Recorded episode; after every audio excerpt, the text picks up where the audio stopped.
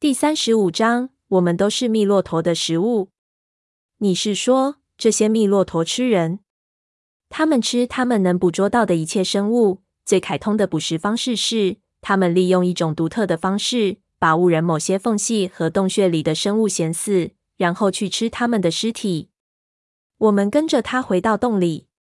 你说的独特方式是什么？胖子问道。他们能用自己的分泌物封闭洞穴和缝隙，把猎物困死在山体内部。这个过程十分迅速。这些山里有着大量的缝隙，好像一个迷宫。很多人进去之后，会发现自己进来的入口突然就消失了。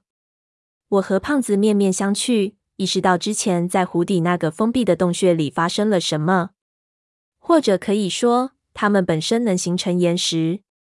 这里的岩石有两种，一种是真实的、原本就存在的岩石，另一种是它们分泌的体液凝结后形成的。这种分泌物形成的石头和这里原本的石头一模一样。它们吞灭、附着岩石，然后将自己的分泌物填充进去，好耸混凝土一样。使用这神方法，这整座山就像是一块巨大的果冻一样。它们可以在果冻里缓慢地运动。岩石单向一体一般，但是这种方法只对沉积岩和变质岩有效，所以它们遇到火成岩就无法前进了。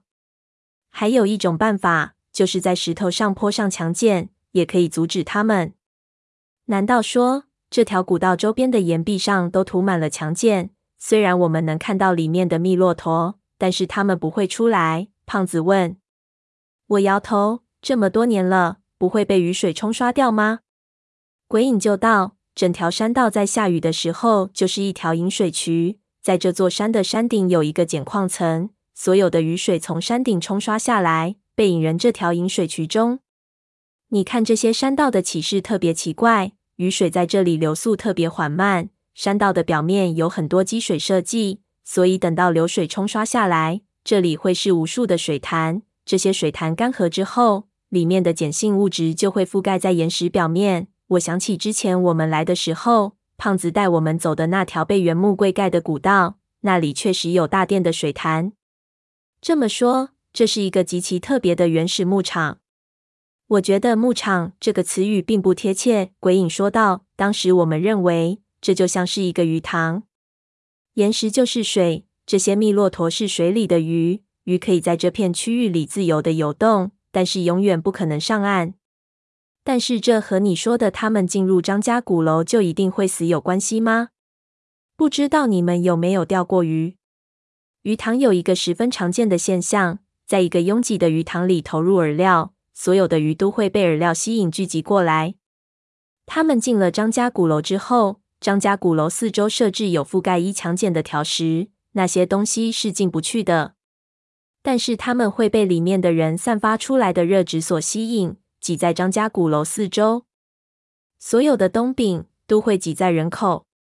你是说我朋友他们会被咸死？大概是这样，但是情况比你想的更加可怕一些。如果聚集在四周的密骆驼太多，张家古楼的机关就会启动，大董强碱性的水会从洞顶流下，形成水雾，充斥整个古楼，把聚集在四周的密骆驼逼退。整座古楼会处在强碱性的雾气中。楼里的所有人便都活不了。胖子看了看我，我不知道该怎么继续说。胖子就道：“等一等，这么说，你进过张家古楼，那你为什么还活着？”鬼影撩开自己的头发，露出了一张极其可怖的脸，探到胖子面前：“你以为我真的活着吗？我只是没有死完全而已。”我看到他的面孔。立即意识到他身体的这种融化是怎么形成的了，这就是强碱的作用。我当时在坑道里，还只是被强碱气体轻轻喷了一下，就变成了这个样子。我们在鼓楼里面的人，瞬间就化成水了。说这话的时候，他恢复了冷静，虽然他的整张脸都融化了，但是我忽然有一丝触动，意我好像认出了他是谁。他不在那张照片上。不是我猜想的和三叔的那种关系，想想我就出冷汗。但是我确实见过他，是在哪里见过呢？他是谁呢？我越觉得自己要想起来了，越是想不起来。回忆了半天，我最终放弃了。我知道，如果不去翻动相册，或者完全放松下来，这么干想只能更被高。一哥们儿，我很同情你。胖子在边上兜了几圈，发现这个洞里啥也没有，就在我边上坐了下来。你打算如何？胖爷，我认识协和的医生，我看你这情况，整得像人估计比较难了，整个燕巴虎巴。我不会离开这里的。他喝书水说道：“我带你到我这里来，只是想问你一些事情。之后你们想干什么，和我无关。反正你们在这里什么都做不了。”我抬头，心中咯噔一下，心说这就要问了。只听他道：“我说了那么多了，你也该告诉我一些我不知道的事情了。你想知道什么？”我倒心里有些紧张，但是一想。告诉他不知道的事情，那不等于可以乱说吗？他道：“现在是谁在管你们？你是指管仪，管你们这批陈情派的。”他道：“快三十年了，老于肯定不会在那位置上了。没有人管我们。”我道：“我只能靠大概的猜测来判断。”他是问当年那支考古队的管理层。这个世界早就变了，我们这批人没有人管。其实我不知道是不是真的没人管，但是至少从解家、霍家、吴家各自的发展来看，已经完全看不到明显的政治力过干预的可能性了。没有人管了，他喃喃自语。你也说没有人管，追到他说的是真的？你还听谁说过？这段时间你和外界有联系吗？我问道。听他的说法，似乎他还听其他人说过这个事情似的。我不会和任何人联系，你知道他们做事情的习惯。我知道的事情太多了，要想活得肉在点，这里也许还更好一点。他道，我道，但是时代真的变了，你从这里走出去，不会有任何人来迫害你。当年的机构已经没了，大家一大家都在闲钱。可能时代会变，东西不会变。吴三省，请你何必备？我叹了口气，不知道应该怎么说。这家伙在这里待了那么多年，巴乃又是一个非常闭塞的小村寨，他可能一直认为整个环境还是当年的样子，确实没有任何渠道让他了解到外面的世界发生了和天赋的的变化。别装了，这时候胖子说话了。我尖头看他，胖子就道：“你讲话讲的那么流利，肯定不是一个人在这里待了三十年。在这种地方，你一个残疾人，就算有万般的本事。”也不可能待那么长的时间，还保持这么清醒的神智。胖爷，我以前见识过，人要是一个人过的时间太长，别说说话，连听懂别人说话都成问题。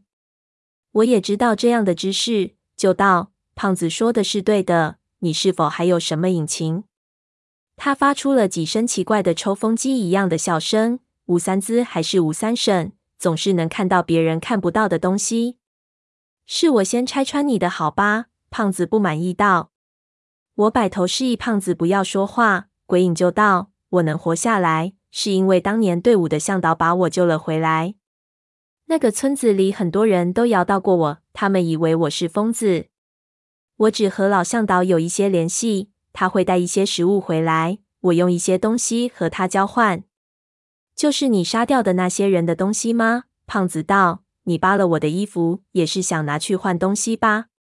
你说的老向导就是盘马吧？我问他，他点头。不管外面的世界是什么样子的，这座山里埋的东西都不应该被世人所知道。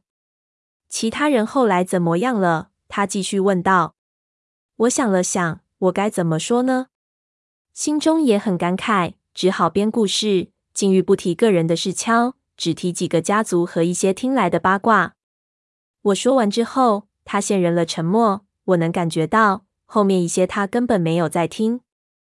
我忽然想起一件事情来，我想起了当时和小花的猜测：一考古队的真实目的真的是考古吗？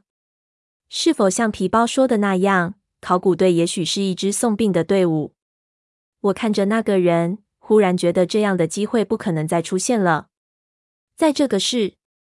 届期，那支考古队剩下来的人，也许就只有这一个了。如果不问他一些非常实际的问题，实在太可惜了。但是他对我们到底是什么态度，我弄不清楚。我尝试将自己带人他的经历，就觉得他现在对我们的态度应该是十分危险的。他对其他人的态度应该就是全部杀死。如今他没有杀死我们，只是因为我们是与他有共同认识的人，我们出现在了这里。他又想问明原因。他这种人不可能因为感情而改变自己的原则。我觉得他漫不经心地说了那么多话，但是明显保持着极高的熬惕性，这说明他随时可能起杀机。胖子的枪在他那里，我们毫无胜算。不能直接问，我必须万分小心。我脑子里想了一个提问计划，挑了几个问题，这些问题每一个都有回旋的余地。我又自己先过了一遍，才鼓起勇气开口提问：“到底是什么东西？”这是第一个问题。他愣了一下，抬头。我问他道：“你们当年运进去的，到底是什么东西？”